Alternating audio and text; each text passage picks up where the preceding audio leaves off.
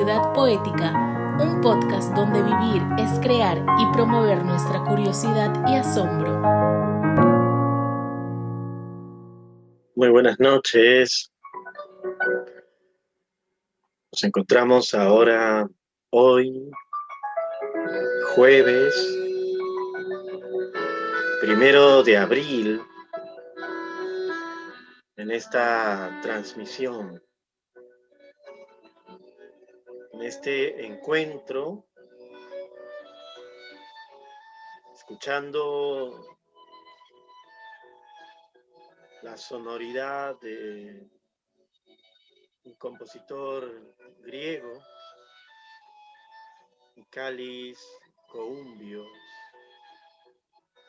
una obra muy hermosa, nocturno.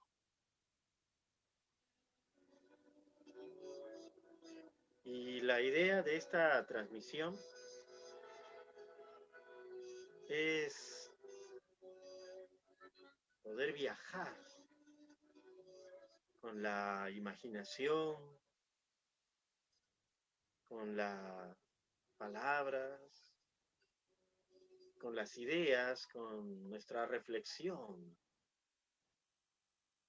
a esa a esa también transmisión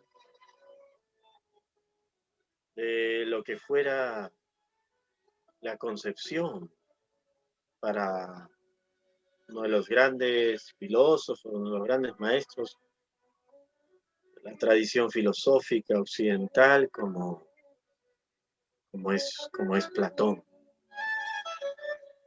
Y expresar estas ideas a partir de, de un diálogo, un diálogo muy hermoso, breve, ¿sí? Y hermoso también. Me refiero al ión. Ión o de la poesía. Un texto que vamos ahora a, ver. Vamos a leer en algunos pasajes y buscar compartir algunas ideas eh, sobre lo que este, este texto eh, nos invita a, buscar, nos invita a, a conversar, eh, nos invita a, compartir eh, sobre la, sobre la poesía, sobre, sobre este diálogo entre eh, Sócrates, el inmensamente conocido Sócrates y uno de los poetas rapsodas, como se le conocían en la época de Sócrates. Eh, el, gran rapsoda eh, griego, Ión. Y tenemos este texto aquí, es una, los diálogos escogidos, un texto, bueno, no sé si se ve por el fondo de pantalla, pero vamos a ver, ahí está. Son los diálogos escogidos de Platón en una edición que es una edición de eh, librería El Ateneo, una edición argentina, y es traducido por Patricio de Azcárate.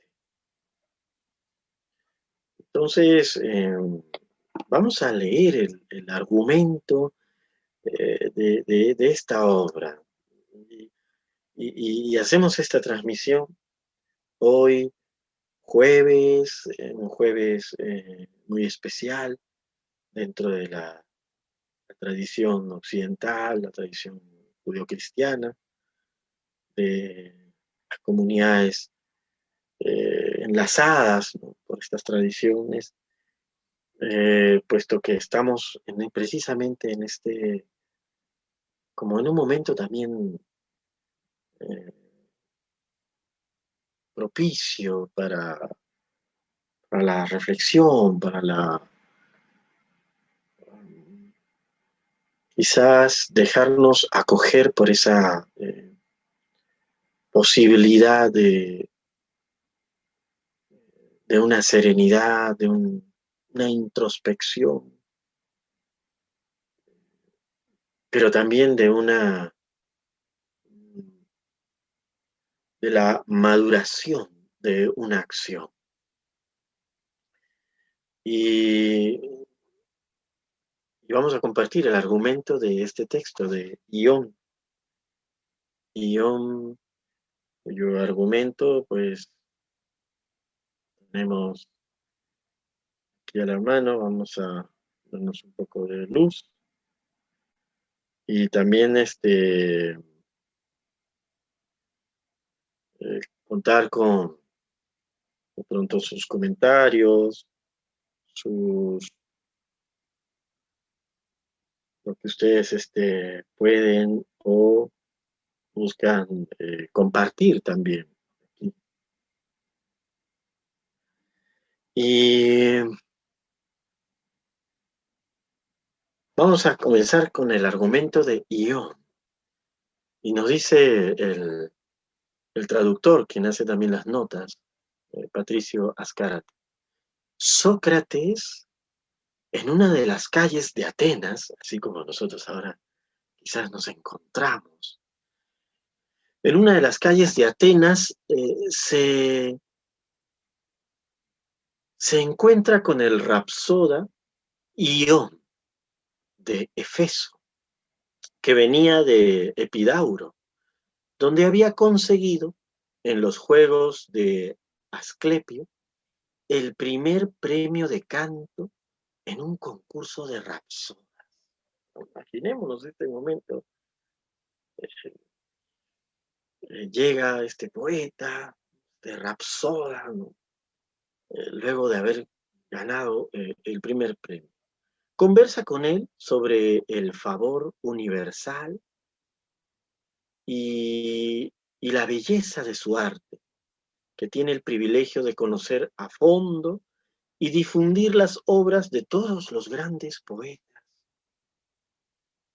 Pero Ion rehúsa tanto honor y confiesa, con una modestia aparente, que si se considera sin igual entre los rapsodas para la inteligencia de Homero, nada entiende ni de Hesiodo, ni de Arquíloco, ni de ningún otro poeta.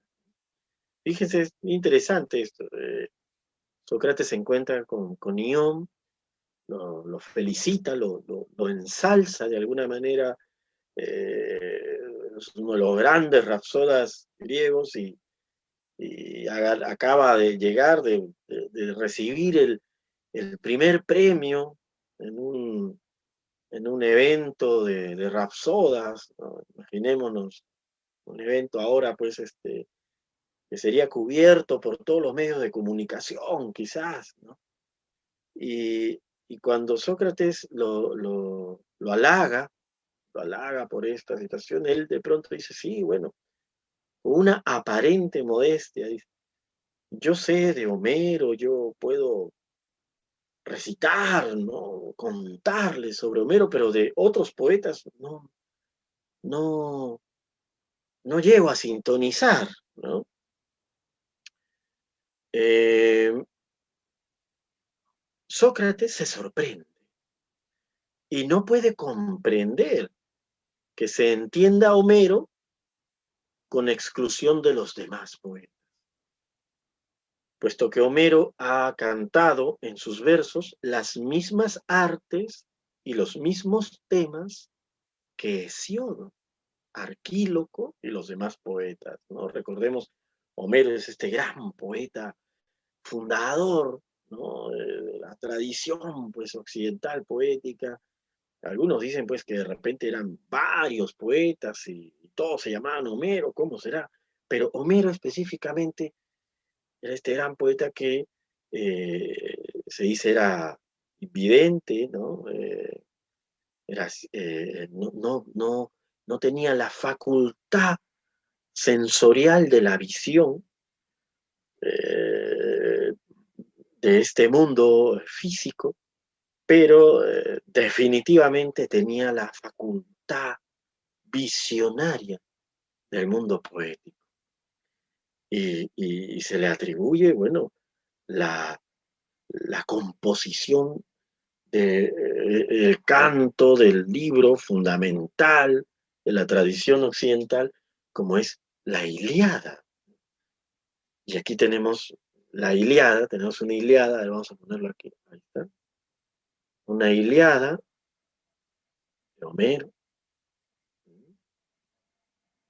en la edición de eh, los clásicos Jackson, una impresión en México, una edición del año, eh, curiosamente del año 66.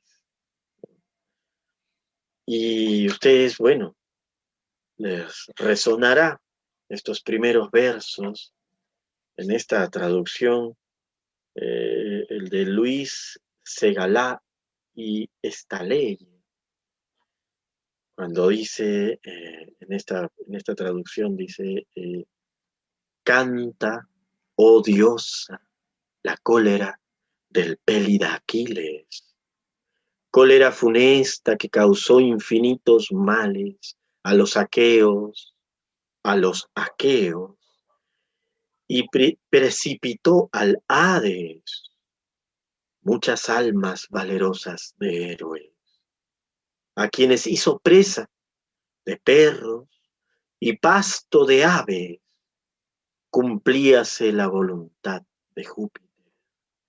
Desde que se separaron disputando el Atrida, rey de hombres, y Aquiles, el divino.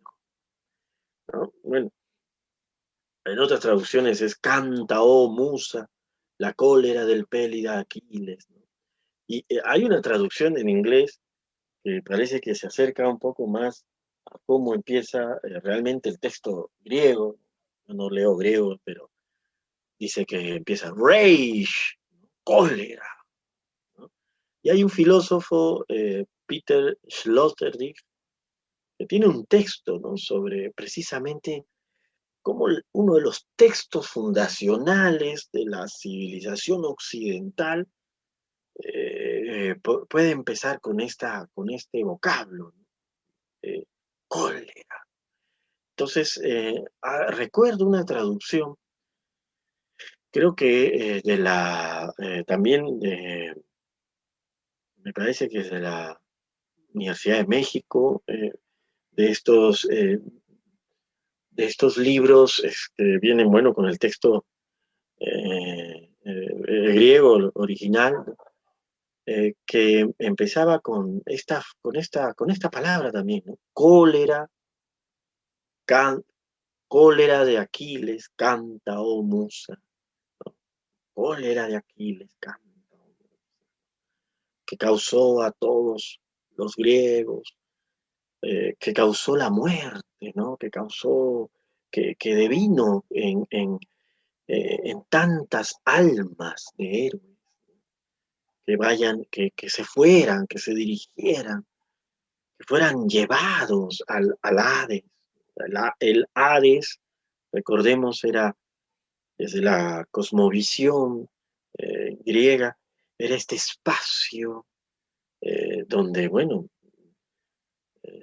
iban quienes eh, dejábamos este, este mundo, este, la tierra, las alades, y bueno, y según cómo había sido pues tu, tu, comportamiento, tu, tu, sentido en, esta, en esta existencia, pues ibas a, un espacio paradisiaco, por, decirlo menos, eh, como eran los campos elíseos, los campos elíseos.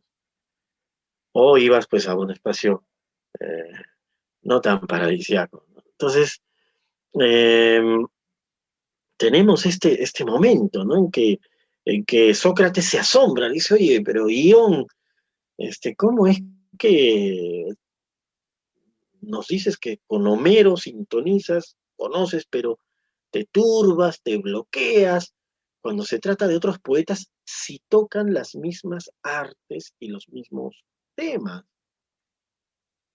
Eh, y bueno, y, dice, eh, eh, o más bien, y esta era la opinión de Sócrates, Ión se hace grandes ilusiones sobre sí mismo y sobre su talento.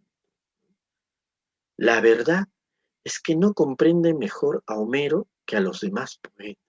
Y es interesante esto, ¿no? Porque eh, Sócrates eh, no comprende que eh, diga que comprende a un poeta y no pueda comprender a los demás. Interesante. Y, él le va a tratar de decir que, bueno, la verdad es que tampoco comprende Homero, ¿no? Que, y, que la industria de los rapsodas no es en el fondo ni una ciencia ni un arte. Entonces, ¿qué es? Una inspiración semejante a la que posee al poeta en delirio. Entonces, el argumento es de que Sócrates va a llevarlo, va a llevar el diálogo hasta, bueno, eh, digamos, hasta, hasta llegar a esta, a esta idea, ¿no? A, concebir esta idea, ¿no? Eh, que, que, Ión, como poeta, eh, tiene un rapto, una inspiración divina. Y que eso es lo que lo hace eh, sintonizar con, bueno, con, la poesía, en este caso con Homero. Dice, cada poeta canta lo que el Dios le inspira. El uno, himnos, tales como los de los de Peán, otros ditirambos, son formas poéticas, ¿no? Himnos, otros ditirambos como Arquíloco, otros versos épicos como Homero. Esto explica igualmente por qué cada poeta tiene su rapsoda. Interesante esto, ¿no? Cada poeta tiene su rapsoda. Eh, al que comunica la inspiración de sus cantos. Y cómo Ión por ejemplo, inspirado por Homero, por Homero, jamás lo ha sido por los demás poetas. Esto me recuerda también en el caso de, eh, partimos pues de una visión de hace 2500 años más o menos, eh, recuerda también a, estas experiencias eh, que podemos ver también en nuestro mundo, nuestra cosmovisión también aquí en Perú, ¿no? Como visión andina, la cosmovisión eh, en la que, por ejemplo, nos encontramos con, eh, en la danza, de repente uno está sintonizado con un, con una, con una deidad, con un apu, con una, con una fuerza, con una energía, te sintoniza esa, esa fuerza, ¿no? esa, esa, esa deidad, esa, esa expresión, ese punto de encuentro entre lo invisible y lo visible, te sintoniza. Y, bueno, eh, a otras personas lo sintoniza otros, otras, otras manifestaciones de esto que podríamos denominar como eh, experiencias eh, sagradas, experiencias pues, de, la, de la divinidad. Bueno, entonces, eh, así nos va relatando un poco el argumento, eh, el, traductor, Patricio Ascárate, pero vamos a entrar un poco ya directamente a al diálogo, vamos a entrar al diálogo, al menos leer una parte de él, y que dice lo siguiente, Ión o de la poesía. Sócrates empieza a hablar, lo encuentra a Ión en, una, en un espacio de reunión. Salud, Ión. ¿De dónde vienes hoy? ¿De tu casa de Efeso? Ión. Nada de eso, Sócrates. Vengo de Epidauro y de los juegos de Asclepio. Sócrates. Los de Epidauro han instituido en honor de su dios un combate de rapsodas. Sócrates. Perdón, Ión. Así es. Y de todas las demás partes de la música. Sócrates. Y bien, ¿has disputado el premio? ¿Cómo ha salido? Ión. He conseguido el primer premio, Sócrates. Sócrates. Me alegro y animo porque es preciso tratar de salir vencedor también en las fiestas eh, pan Ateneas. Ión. Así lo espero si Dios quiere. Sócrates. Muchas veces mi querido Ión, os he tenido envidia a los que sois rapsodas, a causa de vuestra profesión. Es, en efecto, materia de envidia la ventaja que ofrece el veros aparecer siempre ricamente vestido en los más espléndidos, eh, las más espléndidas fiestas, y al mismo tiempo el veros precisados a hacer un estudio continuo de una multitud de excelentes poetas, principalmente de Homero, el más grande y el más divino de todos. Y no solo aprender los versos, sino también penetrar su sentido. Porque jamás será buen rapsoda el que no tenga conocimiento de las palabras del poeta, puesto que para los que le escuchan es el del pensamiento de aquel, función que le es imposible desempeñar si no sabe lo que el poeta ha querido decir. Y todo esto es muy de envidiar. No sé si será así tal cual el, verbo que se usa en, en la en, la, en el original, ¿no? De repente le está diciendo, es de admirar, es de, no lo sé, no me imagino Sócrates eh, en esa actitud de la envidia, pero sí de la admiración y de, y de la, y de la, eh, de la conmoción, ¿no? De algo que, que te deslumbra, como es la, la, la, la facultad de los rapsodas, tal como lo menciona. Eh, pero es interesante esto que menciona Sócrates, ¿no? O sea, no se trata solo de memorizar, sino de comprender el sentido, comprender eh, el sentido de lo que el poeta ha querido decir. E, ese sentido es, es finalmente eh, la acción de comprensión que luego se da en la expresión. Miren estos dos movimientos, como, como, como en la respiración, ¿no? La inspiración y la expiración. Entonces, la comprensión es una suerte, hoy has comprendido, te has inspirado también, es una suerte de respiración del espíritu comprendemos. Es decir, si, si nosotros necesitamos respirar para, para que este cuerpo, para que este, esta presencia que somos cada uno de nosotros, eh, necesitamos respirar para permanecer en, este, en esta tierra, en este mundo. Eh, y siendo el espíritu también, ¿no? Esa dimensión invisible, vamos a ponerlo así, ¿no? Vamos a, a, expresarlo de esa manera.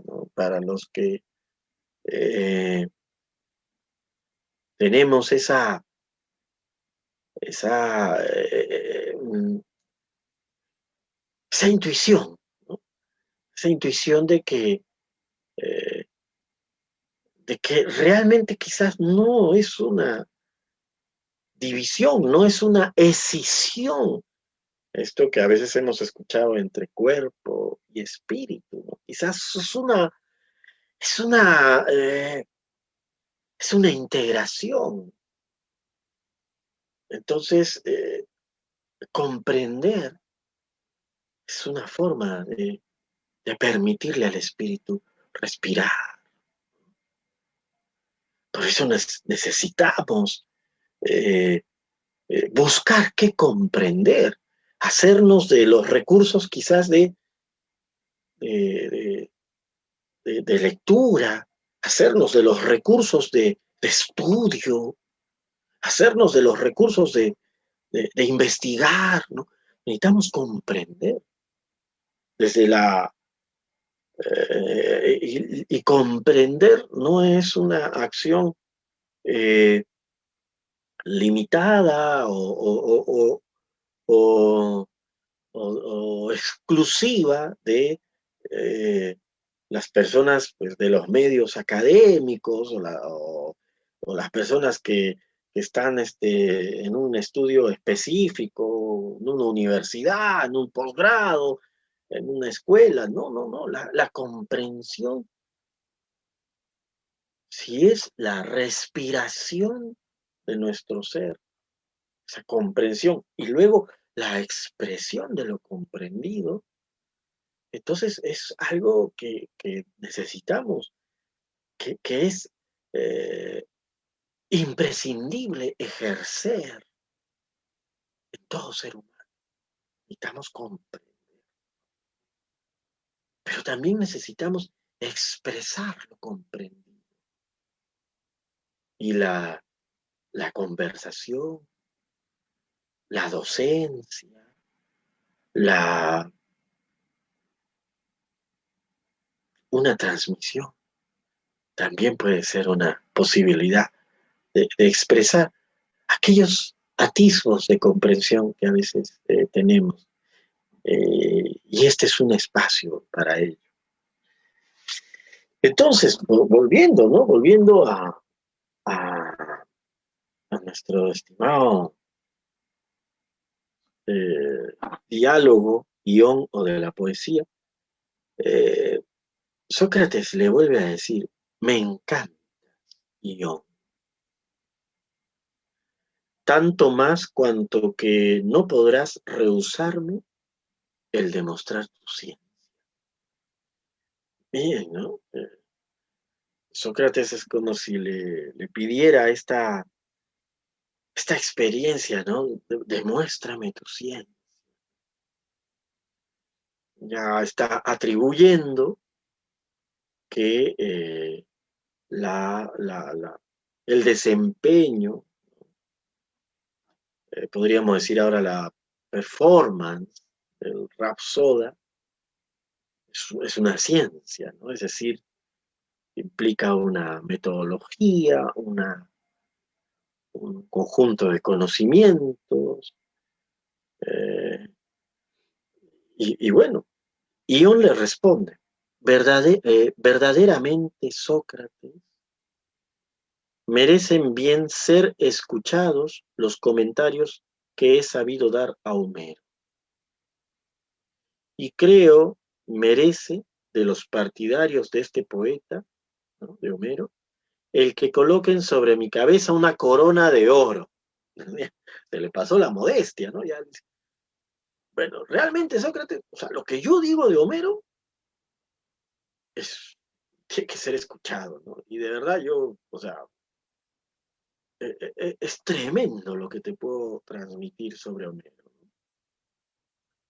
Y Sócrates le responde, me, me congratularé de que se me presente ocasión más adelante para escucharte.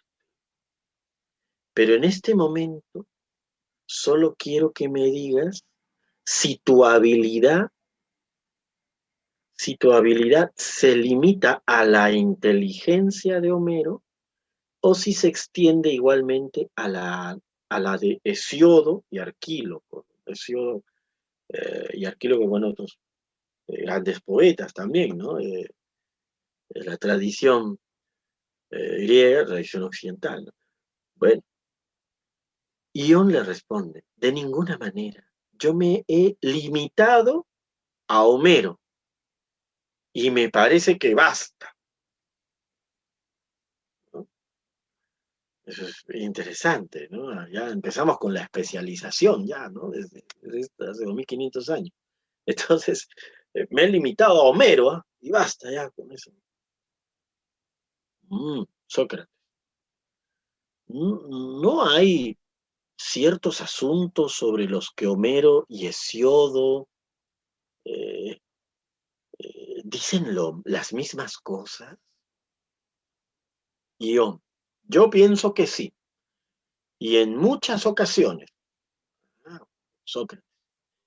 ¿Podrías tú explicar mejor lo que dice Homero sobre estos eh, objetos que lo que dice Hesiodo? Mire, interesante. ¿Podrías tú explicar mejor lo que dice Homero sobre estos asuntos, sobre estos objetos, que lo que dice Siodo? Y Ión le responde. Los explicaría perfectamente en todos aquellos puntos en que hablan de las mismas cosas. O sea, ahí donde Homero y Hesiodo coinciden, yo te puedo explicar Sócrates, le dice Ión. Y Sócrates eh, está acercándose, ¿no? Sócrates tiene esta manera, eh, debería haber, pues, no sé, una serie en Netflix, ¿no? Sobre Sócrates, porque Sócrates tiene esta manera eh, tan original, tan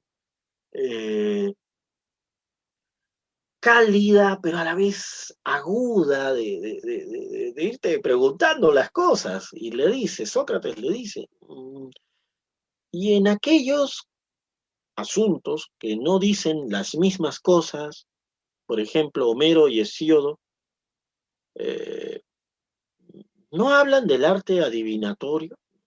ya comienza a preguntarle sobre temas específicos. ¿no? Homero y Hesíodo no, hablan ambos del, arte adivinatorio. Y Ion le dice, sí, seguramente. Sócrates le dice.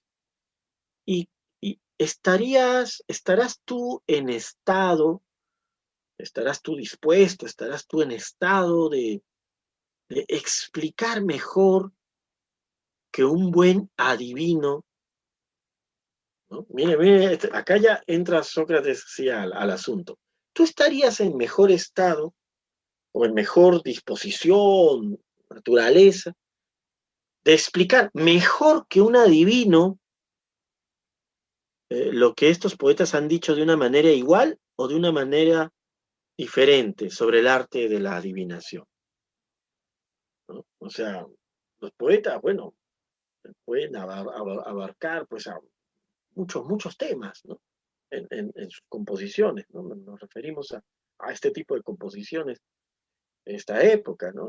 recordemos en la Iliada, eh, por ejemplo, la Iliada hay los pasajes de las, de las guerras, eh, los, de los combates, los pasajes de, eh, que tienen que ver con, con el modo de vida, con, con el modo de los distintos oficios, ¿no? De, de, llevar a los caballos, la alimentación, o sea, en la Iliada uno va enterándose de todos estos de todas estas artes, de todas estas maneras de hacer las cosas. Arte entendido como una manera de hacer las cosas. Bueno, entonces, eh, Ión le responde, ¿no? Ante la pregunta de Sócrates, le dice, bueno, Homero y Hesiodo hablan de las artes adivinatorias, ¿verdad? Ión le dice, sí, ya. Tú estarías en capacidad, en estado, en disposición de eh, hablar mejor o de decirme de, una manera más este, acertada, más cercana, eh, eh, que un adivino, ¿no? que, es el, que conoce su oficio, sobre esta arte, ¿no? así como Hesiodo u Homero. Y bueno, Ion le dice, no.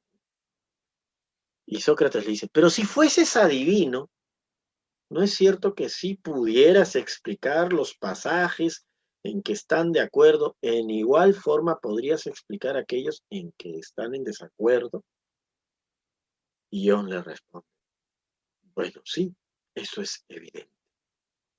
Sócrates, ¿por qué razón estás versado en las obras de Homero y no lo estás en las de Hesiodo, ni en las de los demás poetas?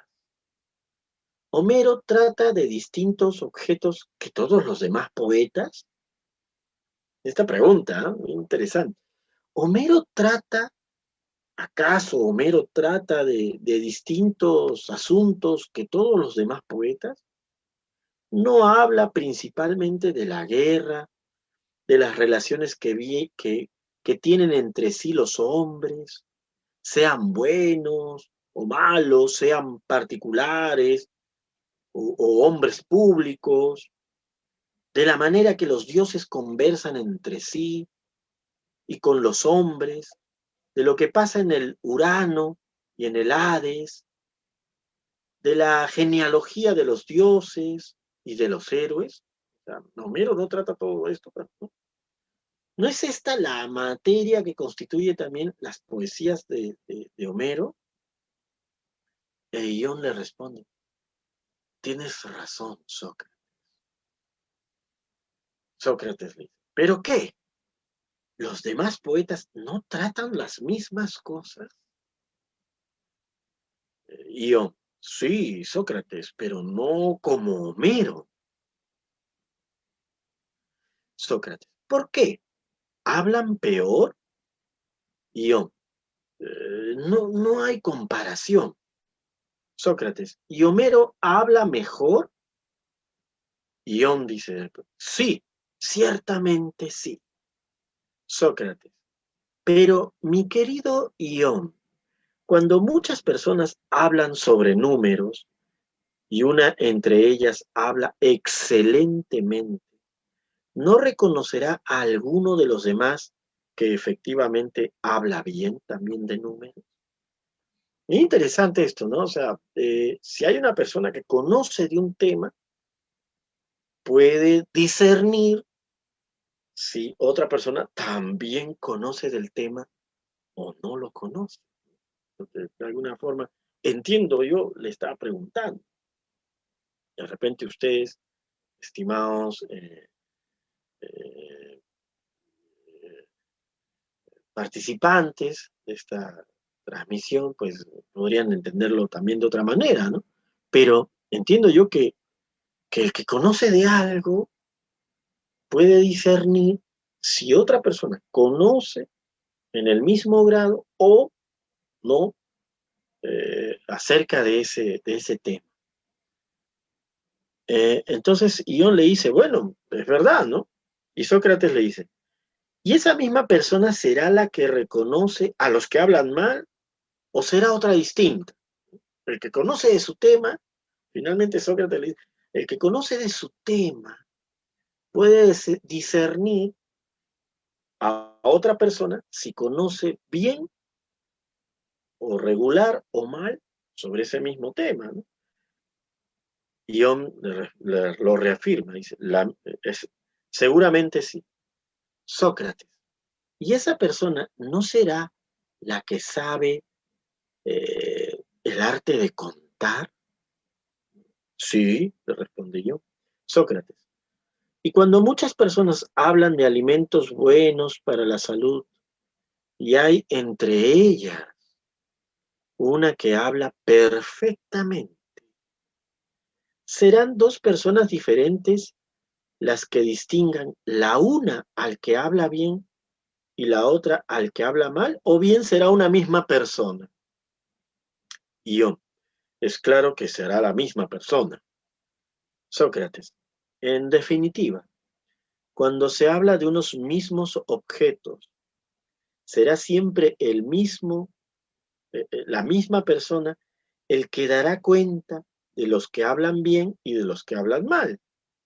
Y es evidente que si no distingue el que habla mal, no distinguirá tampoco el que habla bien. Se entiende respecto del mismo objeto. Eh, Ion le dice, convengo en ello, estoy de acuerdo. Interesante eh, este, este momento, ¿no? De, este diálogo. Eh, interesante este momento, este diálogo, eh, porque efectivamente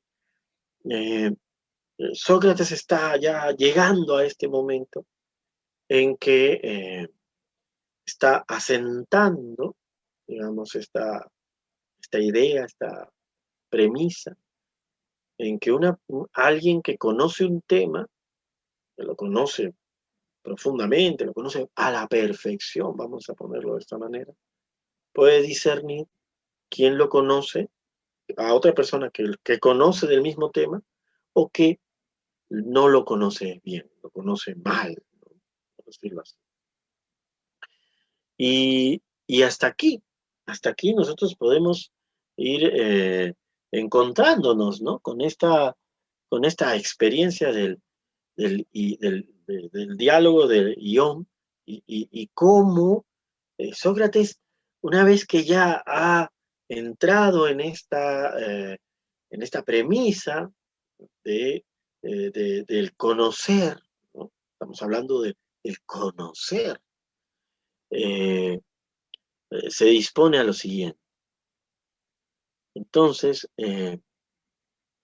dice, eh, y cuando muchas personas hablan de alimentos buenos para la salud y hay entre ellas una que habla perfectamente, ¿serán dos personas diferentes las que distingan? La una al que habla bien y la, la otra al que habla mal, o bien serán una misma persona. Ión, es claro que será la misma.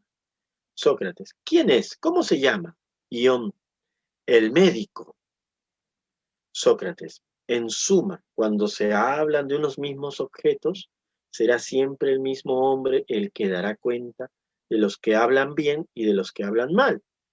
Y es evidente que si no, no distingue el que habla mal, el, el, que habla mal no distinguirá tampoco el que habla bien, al que habla bien. Se entiende respecto al mismo objeto. Ión, convengo en ello, estoy de acuerdo. Sócrates. El mismo hombre, por consiguiente, está en estado, en estado de juzgar lo uno y lo otro. Guión. Sí, Sócrates. De pronto lo habrá de mirar, lo habrá de mirar. ¿Cómo habrá sido eh, mirar a Sócrates?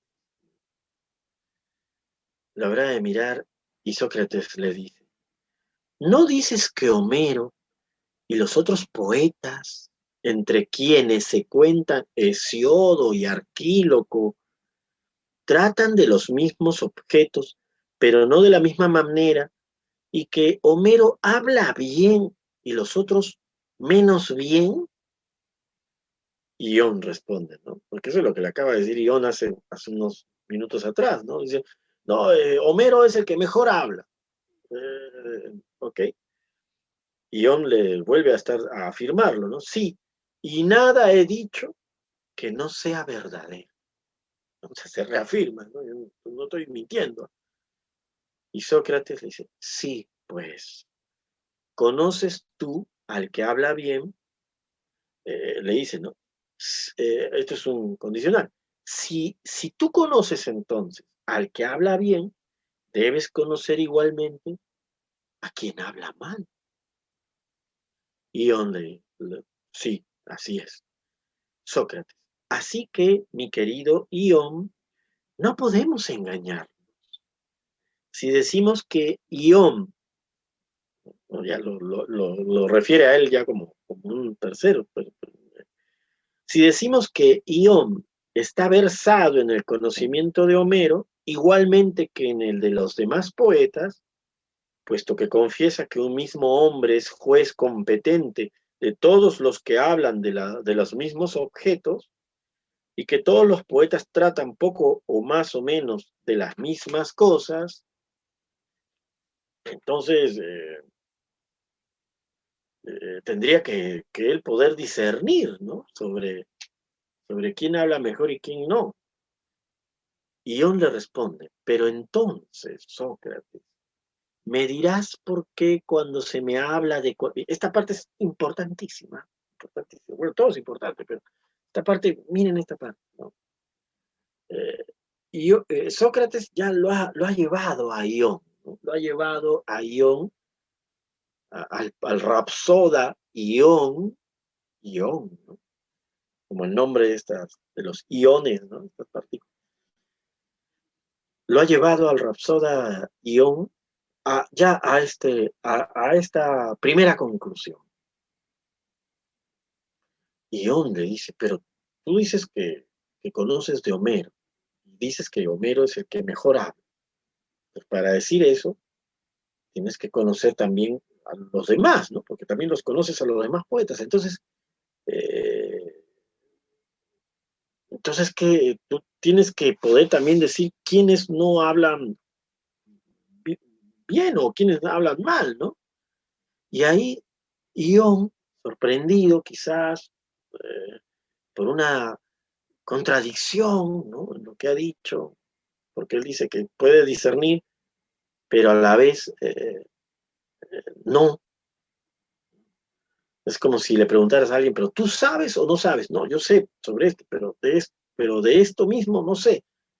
Entonces, bueno, entonces Ión le dice a Sócrates, ya un poco como siento yo eh, como retrocediendo, ¿no? Ante, ante la, la, argumentación que está realizando Sócrates, le dice, pero entonces, Sócrates, me dirás por qué cuando se me habla de cualquier otro poeta, no puedo fijar la atención, ni puedo decir nada que valga la pena, y en realidad me considero como si estuviera dormido. Por el contrario, cuando se me cita a Homero, eh, despierto en el acto, eh, presto la mayor atención y las ideas se me presentan profusamente. ¿Por qué?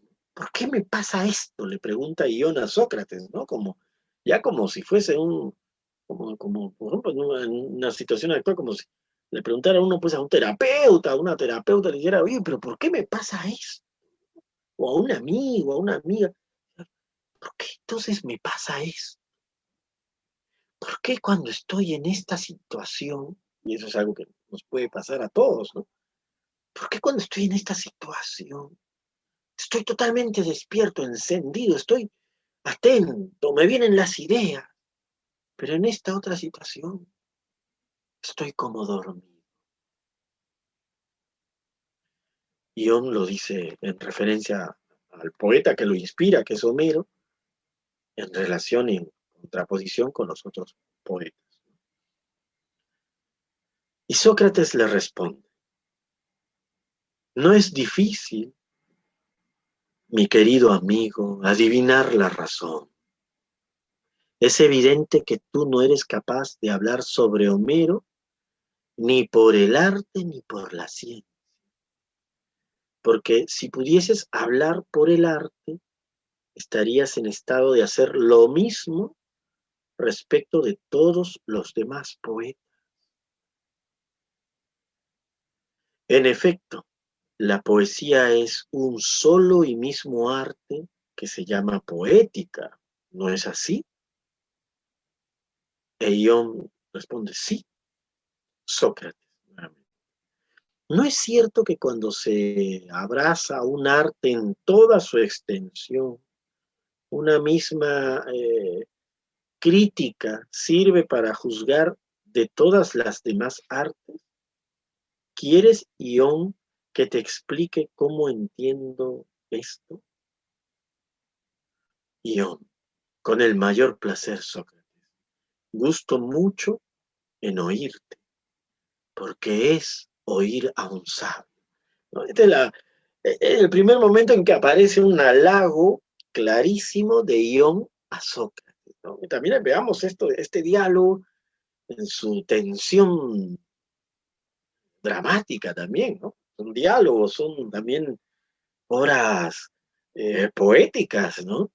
Eh, Sócrates empezó, ¿no? Ión, ¿de dónde vienes, Ión? Oh, qué envidia me da, qué, qué deslumbramiento, qué admiración me da cuando te oigo a los rapsodas como tú, eh, llegan y los veo vestidos, engalanados de, los mejores vestidos, en las celebraciones. Imaginemos pues que el, el rapsoda era como, no sé, como el rockstar de la época, ¿no? Imagino, no sé. Bueno, o, una rockstar, no sé, si el rock, o bueno, o, podríamos, dependiendo del género que a cada uno pues le, encante. Pero era así. Entonces, él empieza así, ¿no? Empieza, eh, empieza en, esa, en esa, en ese halago, en esa, en esa, este, en ese acogimiento, está acogiendo, ¿no? a, Ión, eh, eh, expresándole su deslumbramiento, su, él le dice envidia, ¿no? En la traducción le dicen envidio a los rapsones, da envidia, ¿no? Ver cómo están imbuidos ahí en, en, una, en un estudio y, son celebrados, ¿no? Pues, tantas cosas, o sea, él no, envidia que, que la gente eh, no envidia la fama, no, no, no, envidia la fama de los rapsodas.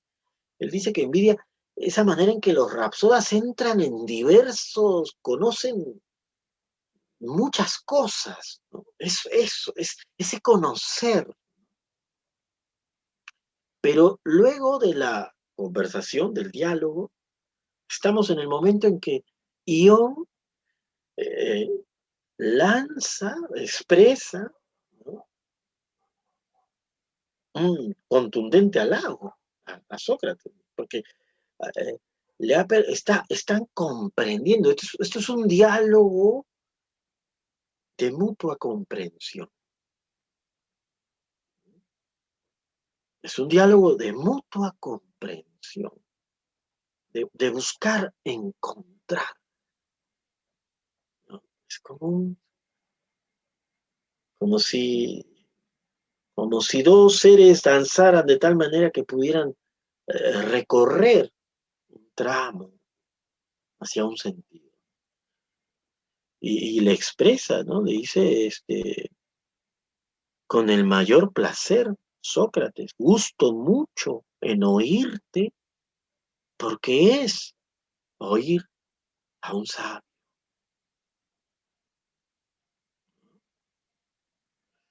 Y Sócrates, eh, con estos eh, cambios que hace ¿no? Eh, el personaje, le dice, quisiera mucho que dijeras verdad, yo.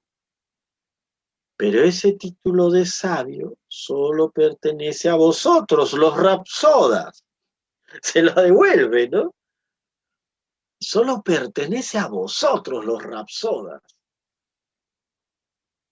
a los actores y a aquellos cuyos versos cantáis. Yo no soy sabio, le dices, no, no, no, no, no, no me digas que yo soy sabio. Esos son ustedes. Sócrates, eh, nos, es, esta, eh, eh, esta elocución, este hablar, nos va pintando también la personalidad. No son diálogos de ideas, son, son personajes encarnando ideas que están en contra. Ese es lo maravilloso de, esto, los diálogos eh, platónicos, ¿no? todos estos diálogos. Eh, no, pero este, y, nos pinta un poco, nos caracteriza eh, estas cualidades eh, psicológicas, de carácter, de, una persona con una respuesta muy, ¿por qué? ¿Por qué él no, no, no se deja eh, llamar sabio por, por Ión? Habría que preguntarnos. Podríamos decir, no, porque es parte de su modestia. Puede ser, ¿no? Primera aproximación. Y bueno, eh, seguimos ahí, ¿no? Estamos en ese momento en que, en que Sócrates no, no quiere recibir ese, ese, ese calificativo de esa. Y dice, con respecto a mí, no sé más que decir sencillamente la verdad. Qué interesante, ¿no? Con respecto a mí, no sé más que decir sencillamente la verdad, cual conviene a un hombre de poco talento. Ahí está mandándose, Sócrates está mandando algo, ¿no? Pareciera que está haciendo una relación entre eh, la medida un talento, de repente como ingenio, quizás eh, ese ingenio que hace que eh, calculemos demasiado, que no nos no mostremos, ¿a qué, ¿de qué verdad hablará? No, creo que esté hablando acá de una verdad este, metafísica, no sé, ¿no? Me parece que está hablando de una verdad eh, más eh, que tiene que ver con esa correspondencia entre eh, lo que piensas y lo que dices. O sea, a veces yo le puedo decir a alguien, oye, eres un gran sabio, ¿no? Pero de repente lo estoy diciendo irónicamente. o, me lo están diciendo irónicamente, ¿no? Si le estoy diciendo todo lo contrario, me están diciendo todo lo contrario. ¿no? Entonces, este, estos matices son muy, muy interesantes, ¿no? Con respecto a mí, no sé más que decir sencillamente la verdad.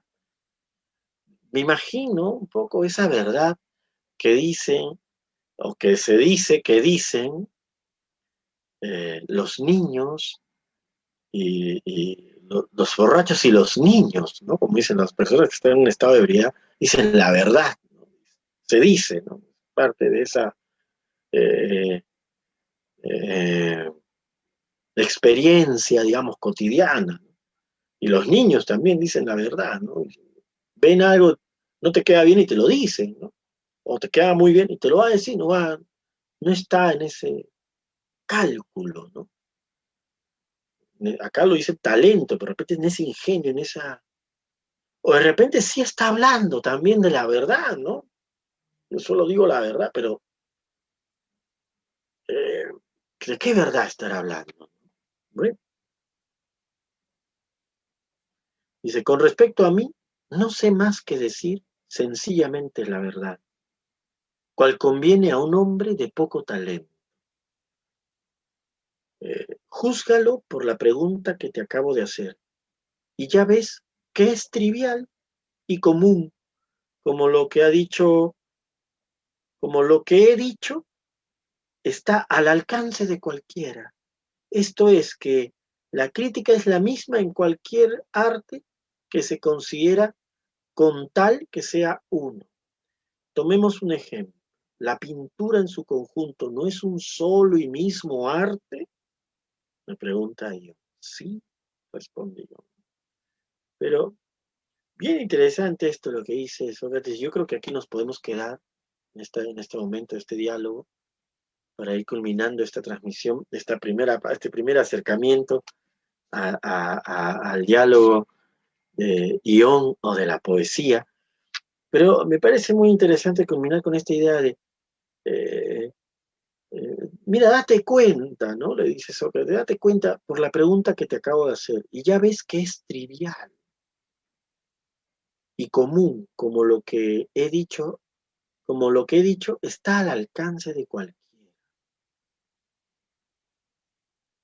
qué interesante esta, esta idea de, de, que las cosas estén al alcance, van estar al alcance, no, no estoy yo practicando un conocimiento eh, o, o, algo este, que implique eh, una cuestión eh, formada, ¿no? compleja, ¿no? Está al alcance de cualquier... Estoy haciendo preguntas triviales porque quiero saber, ¿no? ¿En qué consiste tu arte? ¿En qué consiste lo que haces? Quiero discernir, quiero, quiero seguir diciendo eh, la verdad sobre esto. Me llama la atención. Eso, me parece muy, muy importante eh, poder entrar en esa, en esa dimensión. Bueno, y nos quedamos aquí en esta parte del diálogo de Ión o de la poesía. Nos quedamos aquí en el momento en que eh, Sócrates le pregunta, ¿no hay o ha habido gran número de pintores buenos y malos? Así lo traducen, ¿no? Buenos y malos. Y Ión le dice, bueno, seguramente. Y Sócrates, ¿has visto tú alguno que siendo capaz de discernir lo bien o mal pintado de los cuadros de, Polignoto, hijo de Agladón o Aglayón, no pueda hacer lo mismo respecto a los otros pintores? Que cuando se le presentan las obras de esto, de esto se duerma, se vea eh, eh, adormilado y no sepa qué juicio formar. O sea, bien interesante, ¿no? O sea, tú has visto, la pintura también es un arte, ¿no? Le dice Sócrates, ¿no? Es un solo arte, ¿verdad? Sí, le dice John, ya, ok. Y tú has visto a un pintor que le muestren un cuadro y diga, eh, una pintura y diga, esto está bien, y de repente le muestra otro cuadro y, de repente, y no pueda responder si, le, si está bien hecho o no. ¿No? O sea, este, y, o sea, a un pintor no le pasa, ¿no? No le pasa lo que tú me acabas de decir, Ión. Tú me has dicho, Ión, que, con Homero te despiertas, puedes hablar, inspirar y decir eh, sobre, sobre Homero, ¿no? Que es el, el poeta del cual eres rapsoda, eres el performer de Homero, ¿sí? Pero escuchas otro poeta, otro Aesiodo, no sé, otra, otros, Arquíloco, y me dices que te duermes, que no, no puedes ni siquiera dar una idea, no, es como que no, no, no, no entras ahí, no estás, no te sintonizas. Entonces, eh, dice, mientras que cuando se trata de dar su dictamen sobre los cuadros de Polignoto o de cualquier otro pintor particular que sea de su agrado, se despierte, preste su atención y se explique con la mayor facilidad. Eso no le pasa a un pintor, dice. Y yo lo, lo, reafirma, no, ciertamente yo no lo he visto, ¿no? he visto que un pintor pueda emitir juicio de una obra y de otra obra diga, no, ah, no, no puedo. No, sí, sí, lo emite.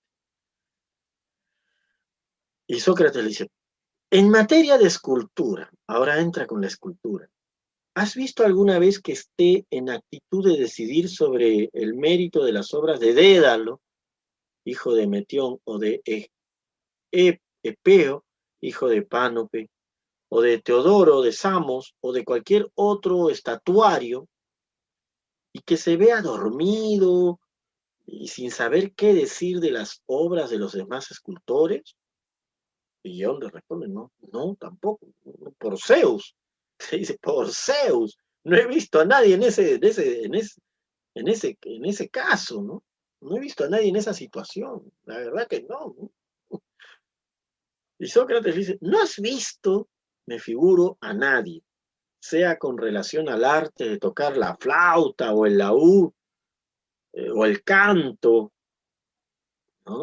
Eh, que tratándose de juzgar del mérito de Ión de Feso se viese con el mayor eh, embarazo y se considerase incapaz de decidir en qué es bueno o mal Rapsoda. Y le responde, nada tengo que oponer a lo que dice Sócrates. Sin embargo, puedo asegurar que soy yo entre todos los hombres, como sale también acá la personalidad, ¿no? Del Rapsod. Puedo asegurar que soy yo entre todos los hombres el que habla mejor y con más facilidad sobre Homero. curioso, ¿no? Oh, se levanta el hombre y dice, no, no, no, no, esperen. O sea, no dudes de lo que yo soy. Yo soy entre todos los hombres el que mejor habla y con más facilidad sobre Homero. Y que cuantos me escuchan convienen en lo bien que hablo. Convienen, ¿no? Están de acuerdo. En lo bien que hablo. Mientras que nada puedo decir sobre los demás poetas.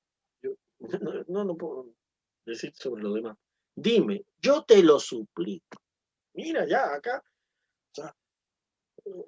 yo te lo suplico, le dice Ión a Sócrates, yo te lo suplico. ¿De dónde puede proceder esto? O sea, me he dado cuenta que, eh, oye, ¿verdad? ¿No? Es rarísimo. Yo soy el mejor entre todos los, los, los, seres aquí de, de, Grecia que habla, el mejor que habla de Homero. Y no puedo hablar de los otros poetas. ¿Qué me pasa, Sócrates? ¿De dónde puede proceder esto? Y Sócrates, me imagino, ¿no? Tomando así su gesto, dice, eso es lo que quiero examinar. Quiero exponerte mi pensamiento. Y aquí le dice, y ahora sí ya no, nos vamos a quedar aquí. Dice, ese talento que tienes de hablar bien sobre Homero no es en ti un efecto del arte, como decía antes, sino que es no sé qué virtud divina que te transporta. Virtud semejante a la piedra que Eurípides ha llamado magnética y que los más, los demás llaman piedra de Heraclea. Uy, que es una virtud como una piedra magnética. ya sabemos que magnético fue el primero que llamó. Eurípides fue el primero que llamó magnético a, a una piedra. La piedra, bueno, piedras magnéticas. Esta piedra no solo atrae los anillos de hierro, sino que les comunica la virtud de producir el mismo efecto y atraer otros anillos, de suerte que se ve algunas veces una larga cadena de trozos de hierro y de anillos suspendidos los unos de los otros, y todos estos anillos sacan su virtud de esa piedra. Es qué interesante analogía. Eh, el magnetismo de una piedra atrae otras minutas y, según esta visión, ¿no? según esta concepción, acá ya también hay una, una lectura del fenómeno, del acontecimiento del magnetismo. Eh, el magnetismo es algo, desde esta perspectiva, que pasa eh, de una piedra a otra, ¿no? contagia en igual forma, la musa inspira a los poetas. Estos comunican a otros su entusiasmo y se forma una cadena de inspirados. Qué, bonita imagen. La musa inspira a un poeta.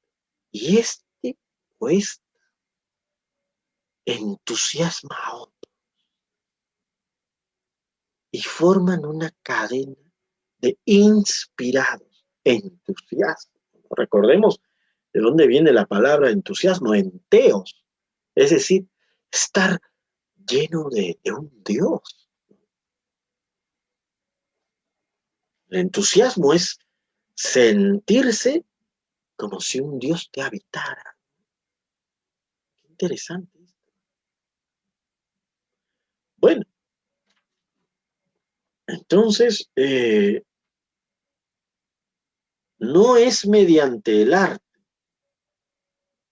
sino por el entusiasmo y la inspiración que los buenos poetas épicos componen sus bellos poemas. Lo mismo sucede con los poetas líricos, semejantes a los coribantes. Los poetas no están con la sangre fría cuando componen sus preciosas odas,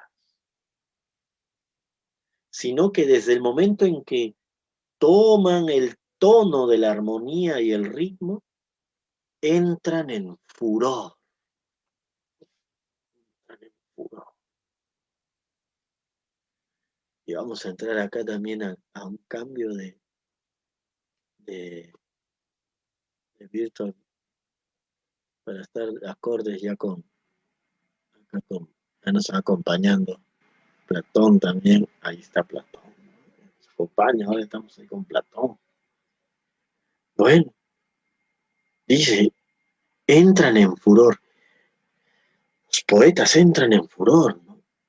Y se ven arrastrados o arrastradas por un entusiasmo igual al de las vacantes. ¿no? Recordemos las vacantes que están en, esta, en este trance, que en sus movimientos y embriaguez sacan de los ríos leche y miel.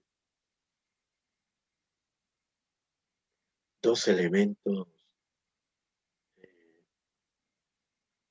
muy, muy simbólicos. Leche y miel. Se le ha asociado mucho a la poesía con la miel. Y obviamente, pues la leche, ¿no? En el sentido de ese alimento, también ese alimento primero, la Vía Láctea, por ejemplo, también.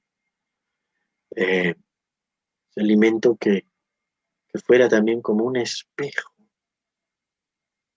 de, esas configuraciones contemplamos en, los cielos. Y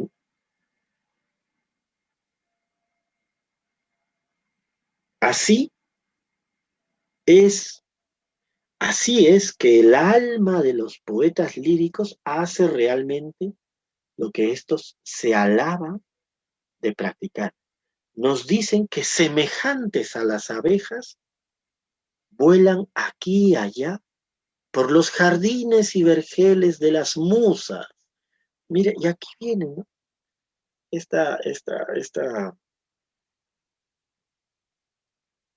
Yo recuerdo un, uno de los poemas, la, Olímpica 4, creo que es.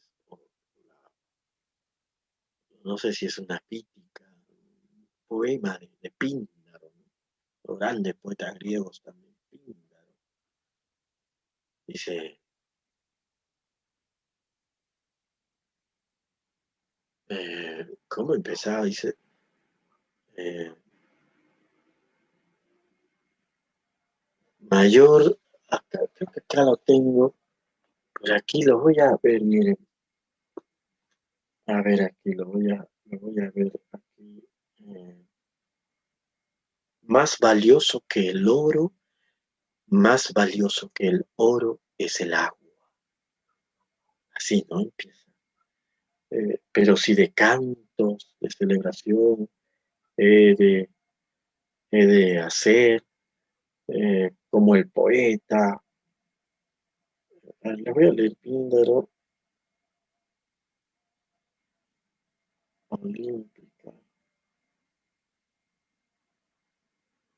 Es una olímpica, ¿no? Los cantos que se hacían a las a los juegos, ¿no? A los Juegos Olímpicos, ¿no? Las horas olímpicas. Vamos a ver, acá estoy viendo.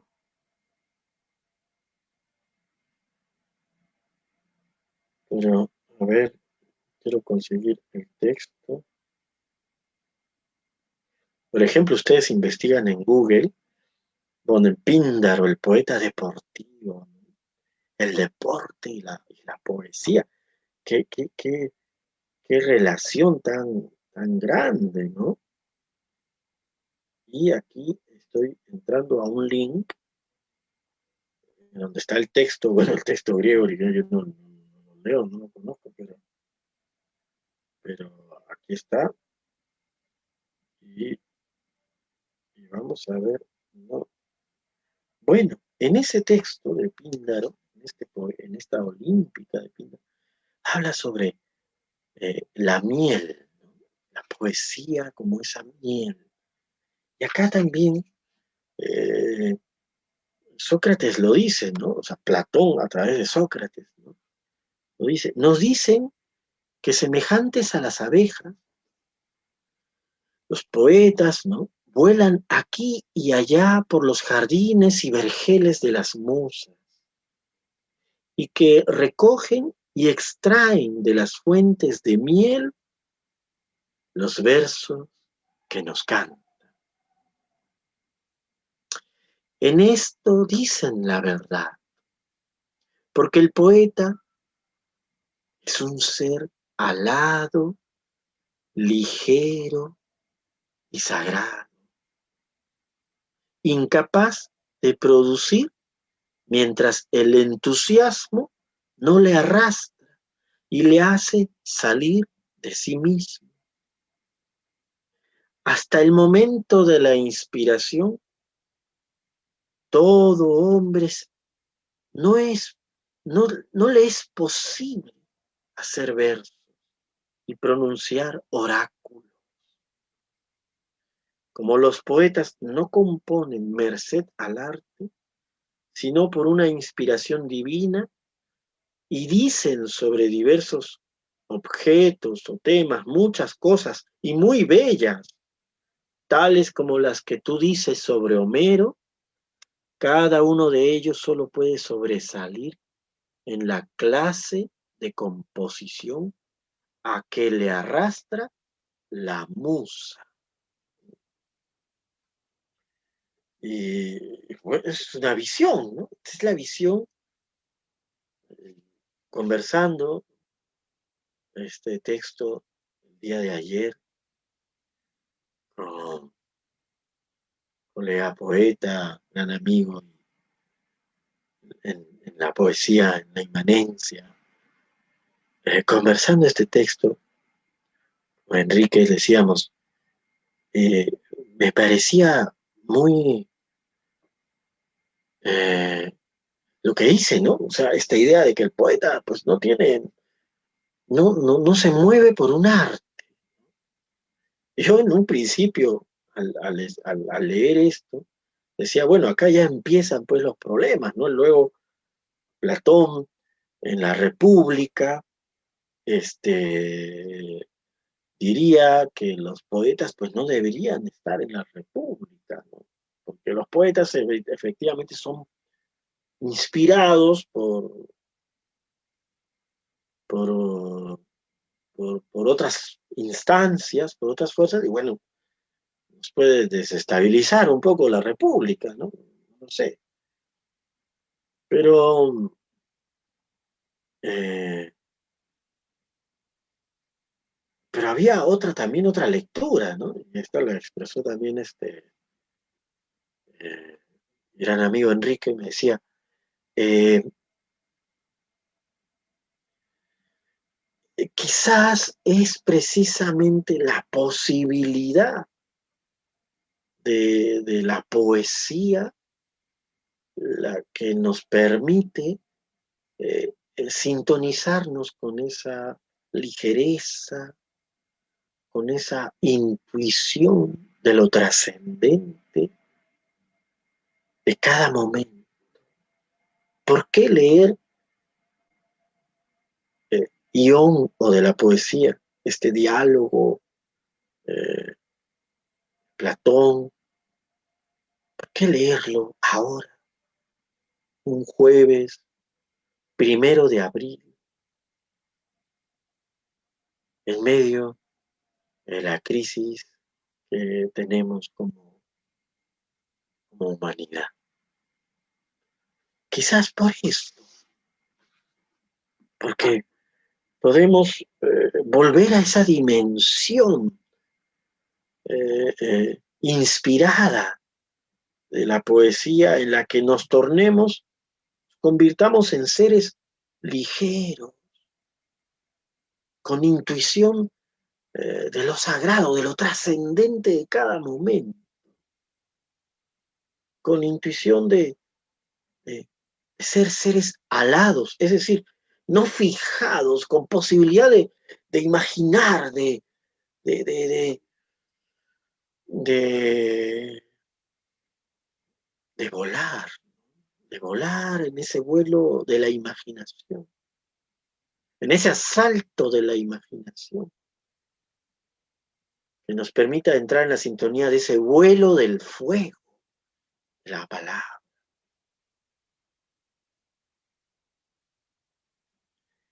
Y, y poder este, entrar, entrar en esta, en esta dimensión en esta dimensión. Bueno, hasta aquí dejamos este diálogo. Eh, todavía nos faltan algunas páginas más y vamos, esperamos abordarlas en una siguiente transmisión.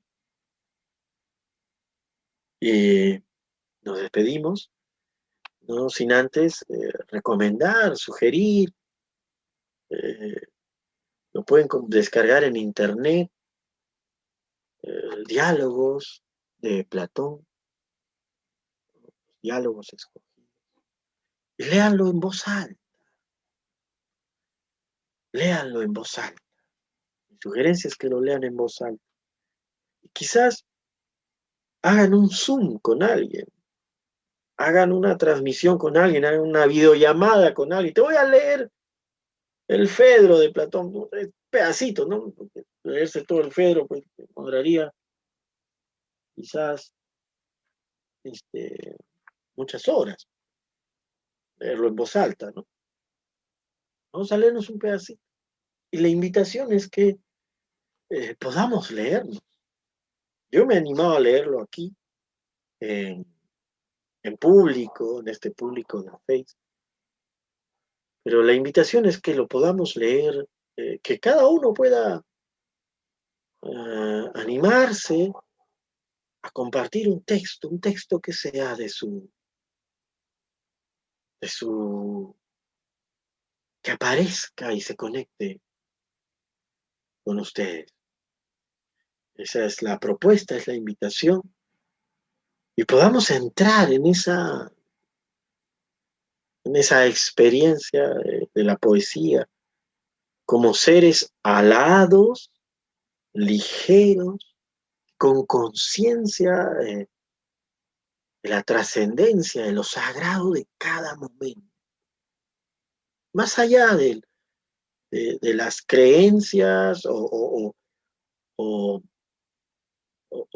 respectivas eh, corrientes o, manifestaciones de fe que cada uno tenga o, que no la tenga de repente, pero darnos cuenta de, de lo especial que es cada momento.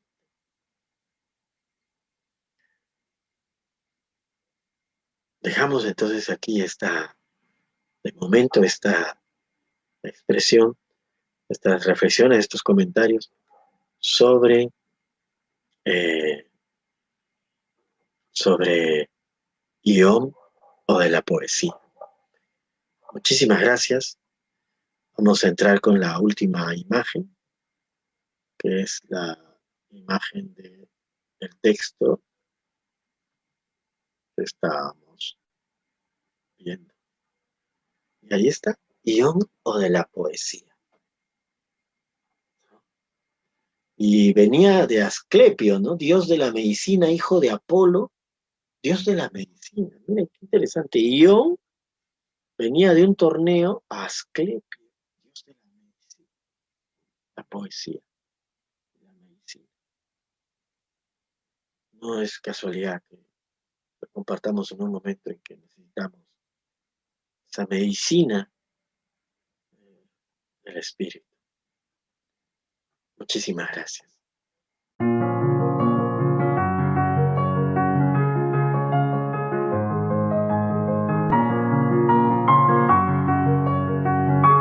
Ciudad Poética, aquí encontrarás diálogos y reflexiones en torno a la importancia de la educación y la cultura en nuestra ciudad.